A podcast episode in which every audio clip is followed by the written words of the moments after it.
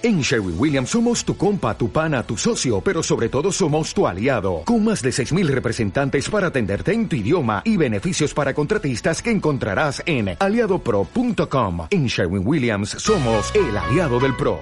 Bienvenidos a este curso del Centro de Estudios Fiscales, Innovación y Negocios. Mi nombre es Alfredo Cobos y seré su instructor a lo largo de esta semana.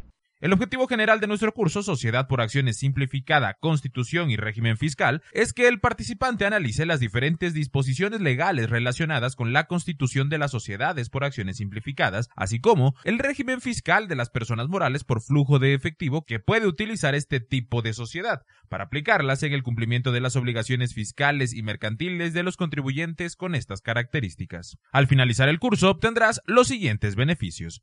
1 Identificar las disposiciones legales de tipo mercantil que regulan a la sociedad por acciones simplificada.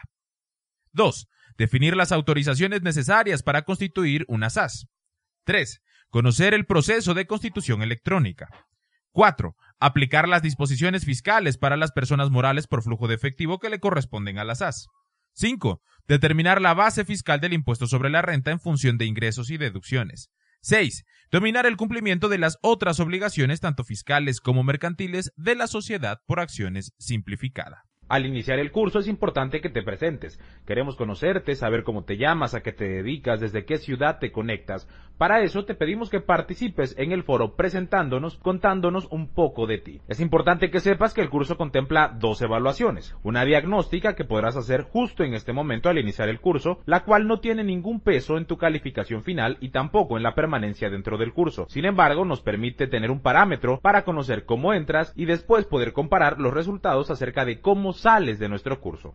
La segunda evaluación, la evaluación final, esa sí es obligatoria, tiene un peso importante para la obtención de la constancia de participación. Y es que todos los participantes al finalizar el curso deberán presentar esta evaluación final que deben acreditar con una calificación mínima igual o superior a 8 para ser acreedores a la constancia de participación oficial emitida por el CEFIN. Por otro lado, a lo largo del curso irás trabajando con videos, audios y actividades. Es importante que sepas que los videos no son descargables, por lo tanto, para garantizar tu aprendizaje, te recomendamos que tomes tus propias notas acerca de los puntos que consideres más relevantes, ya que aterrizarás los conocimientos que estás desarrollando en el curso con tus actividades cotidianas.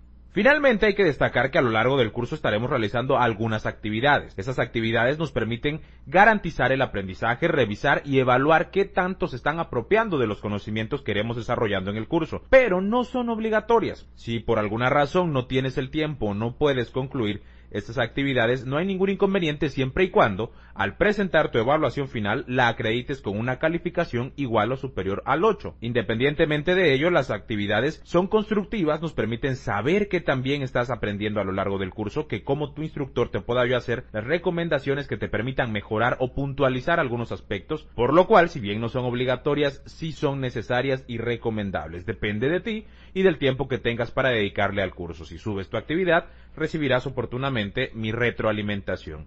Dicho todo lo anterior, bienvenidos al curso. Será una semana sumamente provechosa. Soy Alfredo Cobos y estaremos en contacto a lo largo de todos estos días.